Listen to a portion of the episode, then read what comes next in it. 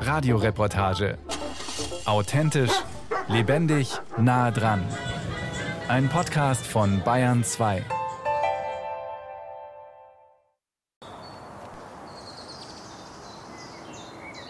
Wenn Fledermaus-Fan Tom Aumer seinen Garten zeigen will, dann führt er seine Besucher raus aus Regensburg und hinein in ein verwildertes Grundstück im Wald. An diesem sonnigen Vormittag summt es überall und die Sonne blitzt durchs Blätterdach.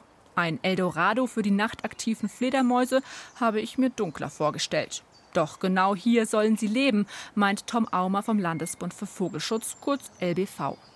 Zum Beweis hat er drei Tage vorher ein spezielles Aufnahmegerät installiert, oben unter der Dachrinne seines Gartenhäuschens. Heute will er die Rufe auswerten. Diese Batterie ist ziemlich leer, das heißt, er wird wohl etliche Rufe aufgezeichnet haben in der Nacht. Und jetzt ist natürlich die spannende Frage, welche Fledermausarten haben sich hier bewegt. Und das kann man herausfinden, indem wir den auslesen und dann die einzelnen Rufe auswerten und versuchen zu interpretieren. Rauhautfledermaus, Weißrandfledermaus, vielleicht sogar der seltene Abendsegler. Dass das Gebiet in und um Regensburg bei Fledermäusen beliebt ist, weiß Tom Aumer schon jetzt. Denn vor ihm haben knapp 150 Regensburger und Regensburgerinnen mit dem gleichen Gerät Fledermausstimmen aufgezeichnet. So kamen über 400 Aufnahmenächte zusammen. Das Besondere, für das menschliche Ohr sind Fledermausrufe nicht hörbar, für das spezielle Aufnahmegerät schon. Fledermäuse rufen in Ultraschallfrequenz. Immer wenn ein Geräusch in diesem speziellen Frequenzbereich auftaucht, nimmt das Gerät es auf. Bei dem Forschungsprojekt wollte der LBV gemeinsam mit dem Naturwissenschaftlichen Verein mit Hilfe der Bürgerwissenschaftler herausfinden, welche Fledermausarten wo in der Stadt unterwegs sind. Und mehr noch. Es geht uns natürlich auch darum, dass die Leute die Artenkenntnis wieder bekommen, dass sie Verständnis dafür bekommen, was denn an Natur noch unterwegs ist bei uns. Und durch diese Aktion bekommen die Leute quasi mit, was bei ihnen so ums Haus rumflattert und entwickeln ein Bewusstsein. Und dann kann man wieder beratend tätig werden und sagen, pflanzt doch diese oder jene Pflanze. Die unterstützt die Fledermäuse, die lockt nämlich die Futtertiere zum Beispiel an oder hängt einen Fledermauskasten auf. Zurück im Büro schließt Tom Aumer das Aufnahmegerät mit der kleinen Antenne an den Computer an. Was wird wohl drauf sein und wie steht es um die Fledermaus in Regensburg? Spätestens seit dem Forschungsprojekt hat das winzige Säugetier in der Stadt zwar viele Liebhaber, aber weiterhin auch Feinde. Feinde hat auch ein kleiner brauner Vogel, etwas größer als eine Wachtel. Obwohl er so unscheinbar ist, kommt er kaum noch vor in Bayern. Ich bin an diesem Frühlingsabend dennoch mit ihm verabredet, dem Wachtelkönig. Denn hier, so hat man mir gesagt, ist er noch zu Hause. Und brüllt mit seinem ganz speziellen Ruf. Im Naturschutzgebiet Murnauer Moos. Michael Schödel vom Landesbund für Vogelschutz begleitet mich. Sie müssen sich vorstellen, ein Vogel, der doppelt so groß wie eine Wachtel ist, ungefähr, und brüllt, dass man ihn auf mehrere Kilometer äh, hören kann bei guten Hörbedingungen. Ähm, und er versucht damit ein Mädchen zu beeindrucken, damit die bei ihm landet und er bei ihr landen kann dann. Und die, damit das funktioniert, stellen sich manchmal auch mehrere Wachtelkönige zusammen und versuchen so Rufergruppen zu bilden, damit es besonders laut in ihrem Eck ist. Also die versuchen dann die Weibchen direkt anzulocken. Und wenn die dann äh, eins bekommen haben, dann schauen sie sogar gleich wieder, dass sie das nächste finden. Wir sind nicht die Einzigen, die es jetzt zur Dämmerung hinaus ins Moos gezogen hat und auf eine Begegnung mit dem seltenen, aber berühmten Vogel hoffen. Ich wollte Sie mal fragen, schauen Sie auch nach dem Wachtelkönig? Ja, ja wir äh, hoffen, ihn zu hören, genau. Und äh, wir haben uns jetzt auf die Lauer gelegt und äh, was interessiert Sie am Wachtelkönig? Wir kommen aus der Schweiz und äh, es ist, äh, das ist sehr äh, selten, weil der Lebensraum fehlt. Und hier ist so toll im Moos, hier gibt es noch diesen intakten Lebensraum. Noch rund 20 Exemplare verbringen die Sommer hier im Murnauer Moos. Man schätzt, dass knapp ein Drittel aller in Bayern lebenden Wachtelkönige hier zu Hause sind. Ihr liebster Lebensraum Streuobstwiesen. Die Bauern in der Region mähen sie hier im Murnauer Moos nur einmal statt rund viermal und bekommen dafür eine Ausgleichszahlung. Für den Wachtelkönig ist das lebensrettend. Bei intensiver Maat werden die Bodenbrüter im Mähwerk zerschreddert. Hier mäht man hingegen erst, wenn die Brut im August abgeschlossen ist. Der Wachtelkönig ist ja ein Zugvogel, der kommt hier zu uns und fliegt dann auch viel in Ost, nach Osteuropa. Und wenn in Osteuropa die Landwirtschaft sich ändert und die auch mehr mähen, viel mähen, oder wenn da mal ein großes Hochwasser ist, dann kommen plötzlich Wachtelkönige zu uns, äh, um da ihr, ihr Glück zu versuchen.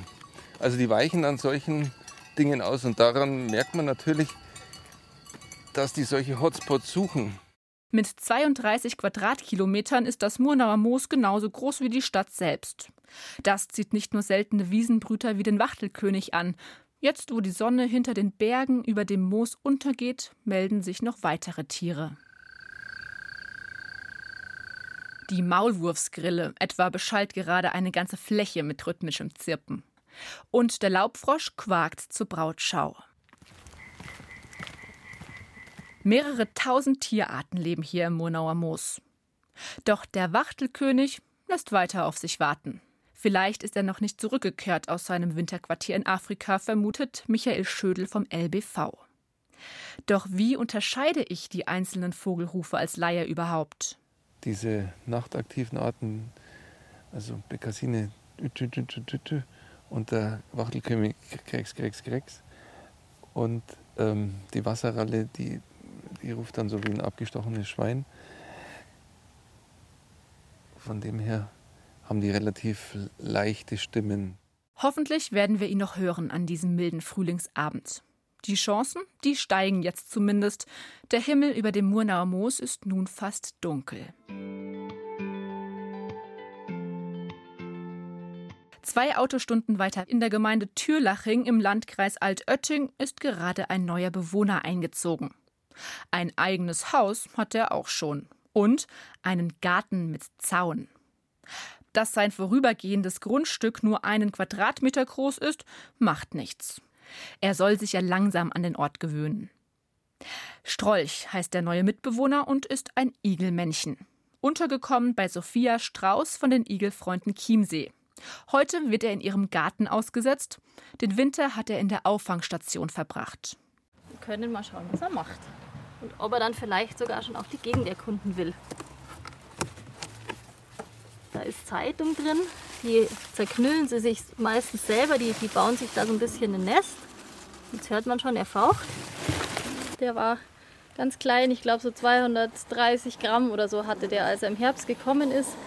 Die, die Leute, die den gefunden haben, haben ihn ihm gebracht, weil er auch ganz verwurmt war und noch viel zu klein, um alleine das Winterschlafgewicht zu erreichen.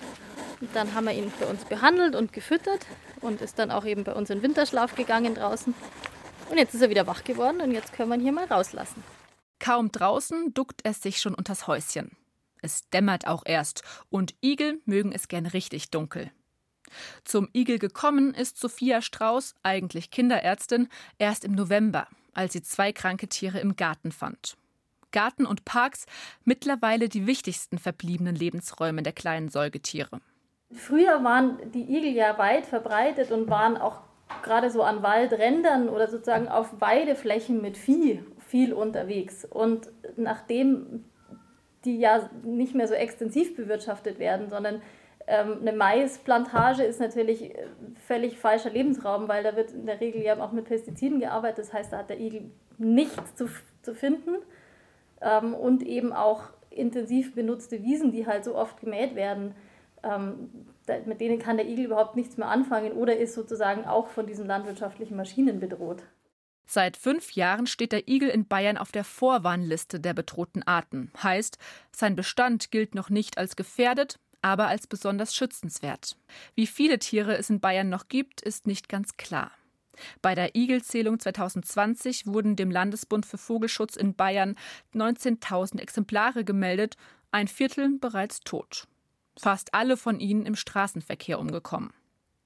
Denn echte Rückzugsorte werden knapp. Besonders auffällig, 15 Prozent aller gemeldeten Igel wurden tagsüber gesichtet. Tagaktivität ist, so der LBV, bei Igeln fast immer ein Zeichen von Unterernährung oder Krankheit. Denn es gibt immer weniger Insekten in Bayern, das Grundnahrungsmittel der Igel. Normalerweise finden Igel den Sommer über genügend davon. Die hätten eine lange Phase, wo sie im besten Fall gut genährt in diesen Winterschlaf gehen können, weil sie im Sommer genügend Möglichkeiten hatten, Futter zu finden. Ähm, und nach diesem Winterschlaf auch nicht abgemagert wieder aufwachen. Jetzt sind die Winter natürlich wärmer und Wärme äh, triggert den Igel, den Winterschlaf zu beenden, unter anderem. Und wenn der Igel natürlich den halben Winter nicht schläft oder nur ganz wenig schläft, dann verbraucht er natürlich viel mehr äh, von seinen Reserven. Und wenn er dann schlecht genährt schon in den Winterschlaf gegangen ist, dann sinken die Überlebenschancen nach dem Winterschlaf drastisch. Die Igelfreunde Chiemsee beobachten, dass jedes Jahr mehr hilfsbedürftige Igel gebracht werden. Über 40 waren es in diesem Jahr. Obwohl die Station gerade umgebaut wird, hat der Verein sie alle aufgenommen und überwintert. Das A und O, so Igelfreundin Sophia Strauß, ist die richtige Pflege. Was genau man tun kann, werde ich gleich erfahren, und zwar am echten Beispiel. Denn das Igelmännchen Strolch ist nicht der einzige stachelige Mitbewohner hier. Oben im Krankenzimmer im ersten Stock ist Igeldame Mini Dauergast. Sie hat durch einen Pilz viele Stacheln verloren. Dazu Infektionen und sie frisst schlecht. Ein ordentliches Gewicht ist für die Auswilderung das A und O, so die Igelexpertin. Zum Wiegen legt Sophia Strauß den Igel vorsichtig in eine Schüssel. Die kommt auf eine Küchenwaage. Und jetzt schauen wir mal. Ah, sie hat wieder ein bisschen zugenommen. Also die hat 800 50 Gramm. Da hält sie sich auch wacker. Schon die letzten Wochen eigentlich. Jetzt können wir sie da wieder raustun. Und es wird alles in diese Pflegeprotokolle eingetragen. Sobald sie noch ein wenig zugenommen hat, kann Igeldame Mini wieder in den Garten entlassen werden. Muss sie sogar, denn Igel sind Wildtiere und nach dem Bundesnaturschutzgesetz geschützt. Als Haustier einfangen ein Tabu. Nur wer ein krankes Tier findet, darf es mitnehmen. Doch woran kann man erkennen, ob es wirklich krank ist? Wer einen Igel im Garten hat, der soll ihn im Herbst, also vor dem Winterschlaf, wiegen. Je nachdem, wie fortgeschritten jetzt der Herbst und der Winter schon ist, sollte der Igel eben am besten mindestens 500 Gramm haben, ähm, um überhaupt über den Winterschlaf zu kommen.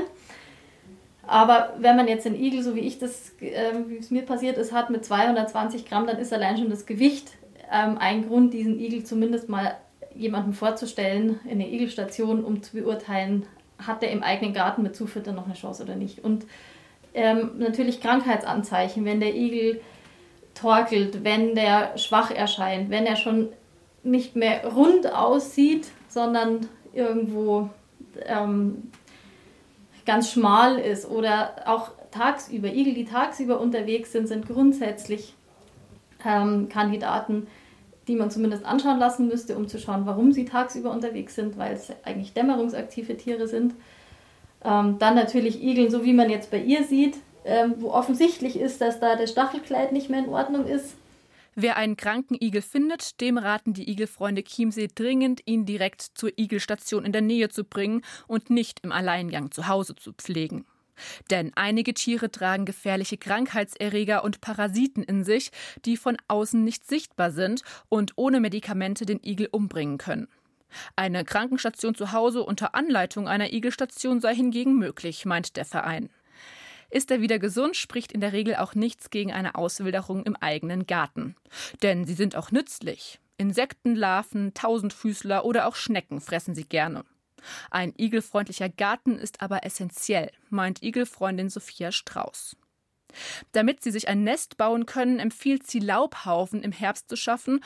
Auch hilft es, Gebüsch stehen zu lassen und auf engmaschige Zäune zu verzichten. Das gleiche gilt für chemische Schädlingsbekämpfer. Es gilt, je verwilderter, desto besser.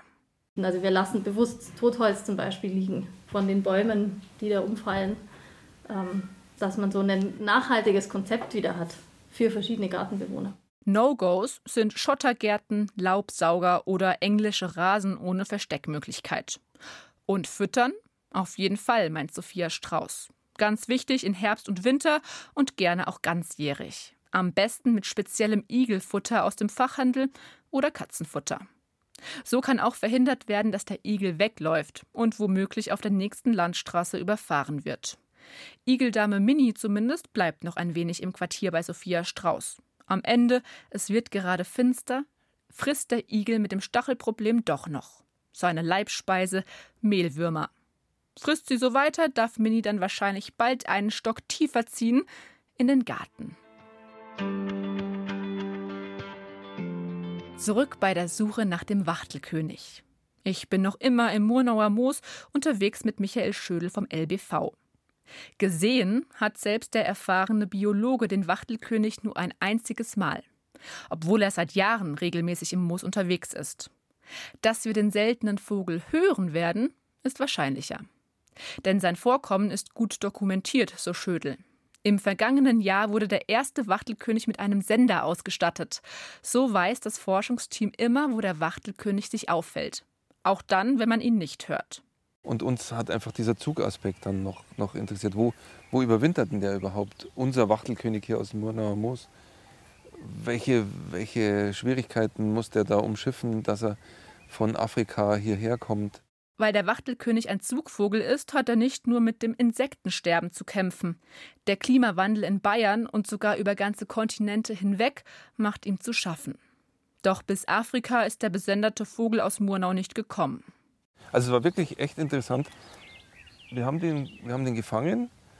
Der ist nach Italien geflogen, an Gardasee in dem Bereich, über Augsburg, die Schweiz und ist dann wir wollten dann schon am, am Gardasee, nachdem wir lange keine Signale mehr hatten, am Gardasee nachsuchen lassen. Und die Tage drauf war er dann plötzlich wieder hier. Und wir hatten das Signal und sind dann ins, ins Moos gegangen und haben auf diesen letzten Peilpunkt, wollten wir halt mal hinschauen, ob da der Vogel vielleicht sitzt oder liegt. Letztlich fand das Team nur noch den Sender und ein paar Federn. Wahrscheinlich hat ein Fuchs den Wachtelkönig gefressen. Und auch heute will sich der scheue Vogel nicht zeigen. Dann passiert plötzlich doch noch etwas Besonderes. Wir haben die seltene Chance, ein Bekassinenpaar, einen ebenso seltenen Wiesenbrüter, zu beobachten. Und zwar beim Hochzeitstanz. Jetzt fliegt sie los.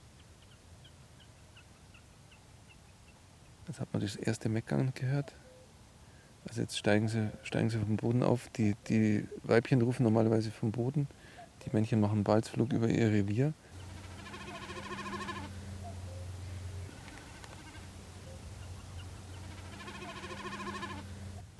Und wie gesagt, der fliegt ein Stück hoch, lässt sich dann runterfallen und. Ja, da ist er gerade im Sturzflug runtergefallen. Genau. Und das ist quasi das Geräusch, das durch seine Federn hinten erzeugt wird. Also ist nicht, das ruft er nicht aus dem Schnabel raus, sondern es ist ein Instrumentallaut. So kann ich doch noch die Artenvielfalt im Murnauer Moos ganz nah erleben. Auch wenn der Wachtelkönig wohl noch nicht da ist. Dafür zeigt mir Michael Schödel eine Aufnahme des markanten Rufes selbst auf seinem Handy.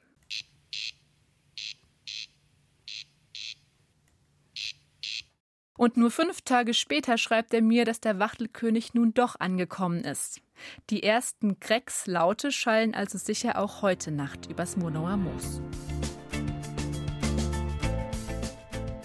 Im Büro von Fledermausfreund Tom Aumer schallen sie auch schon aus den Lautsprechern die ersehnten Fledermausrufe. Ich bin zurück in Regensburg. In der Zwischenzeit hat der Computer die Rufe gefunden.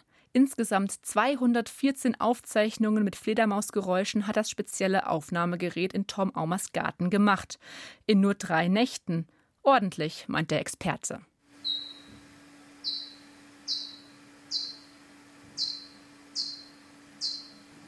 Haben Sie da schon eine Ahnung, was es sein könnte für eine Fledermaus?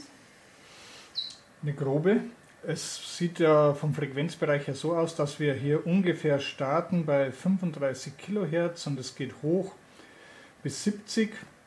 Das heißt, es ist eine etwas kleinere Fledermaus. Und ich würde jetzt mal auf eine, eine Rauhaut tippen, aber das sind Spekulationen. Wir werden es mal durchlaufen lassen, damit es verglichen wird von der Taxonomie her und dann wissen wir es relativ genau. Und tatsächlich, die Software ist sich zu über 60 Prozent sicher, es war eine Rauhautfledermaus. Was war sonst noch unterwegs? Wir können ziemlich sicher sagen, dass wir die Weißrandfledermaus bei uns haben. Die war ja bis vor einigen Jahren bei uns gar nicht dokumentiert, sondern die gab es nur im südlichen Bereich, also jenseits der Alpen, ist aber jetzt bei uns inzwischen im ganzen Stadtgebiet heimisch. Die Rauhautfledermaus, die ist in ganz Regensburg auch gut unterwegs und der große Abendsegler war unterwegs. Und äh, die waren oben, um zu jagen, man hört es, und äh, werden natürlich immer dann diesen Standort wählen, wo gerade die attraktivsten Nahrungsinsekten unterwegs sind. Damit hatte Tom Aumer in seinem Garten drei der insgesamt 16 in Regensburg dokumentierten Arten zu Besuch. Alle Arten gelten als streng geschützt, die Hälfte von ihnen ist bedroht, teils sogar vom Aussterben, wie etwa die Bechsteinfledermaus. Sie wurde beim Bürgerforschungsprojekt in Regensburg an drei von 144 Standorten aufgezeichnet. Beachtlich, denn eigentlich lebt sie nur in Wäldern und nicht in der Stadt. Umso wichtiger alte Baumbestände. Was natürlich auch zu sehen ist, dass die Gebiete, die jetzt neu bebaut wurden, zum Beispiel der Stadt Osten, wo höchstens ganz kleine Bäumchen rumstehen, das ist für Fledermäuse unattraktiv. Sie wollen den Altbaumbestand, sie brauchen diese großen alten Bäume, die vielleicht auch irgendwelche Höhlen in sich drin haben und das ist das, was sie brauchen und äh, diese eingewachsene Natur. Also so kleine Alleebäumchen, frisch gepflanzte, ist für eine Fledermaus nicht attraktiv. Wer Fledermäuse anlocken will, könne dies laut Tom Aumer schon mit einfachsten Mitteln tun. Zum Beispiel mit Hilfe von Insekten. Die bilden die überlebenswichtige Nahrungsgrundlage für Fledermäuse. Die Fledermäuse, die zu mir gebracht werden, zum Teil, die sind meistens jetzt nicht gerade äh, üppig ernährt. Und das ist natürlich bedingt durch den mangelnden Artenreichtum. Und was man tun kann, ist natürlich, indem man auch äh, gerade als Stadtbewohner, wenn man einen Balkon hat, man kann den anpflanzen, nicht kahl lassen, aber es ist nichts dabei, einen kleinen Blumenkasten hinzustellen, äh, so eine äh, Streuwiese anzusäen in diesem Blumenkasten mit ein paar äh, schnell blühenden Blumen, die dann Nektar liefern. Dann hat man die Insekten da, dann kann man die Nachtfalter anlocken und dann hat die Fledermaus natürlich auch einen Benefit davon. Und dann heißt es, mal später ins Bett gehen und die Fledermäuse beobachten. Experte Tom Aumer empfiehlt einen Spaziergang am Fluss, wenn die kleinen Säugetiere Wasserinsekten jagen. Am deutlichsten erkennen kann man Fledermäuse übrigens in Vollmondnächten. Einfach mal nachts in den Himmel rausschauen, da ist dann auch die Stimmung schaurig schön.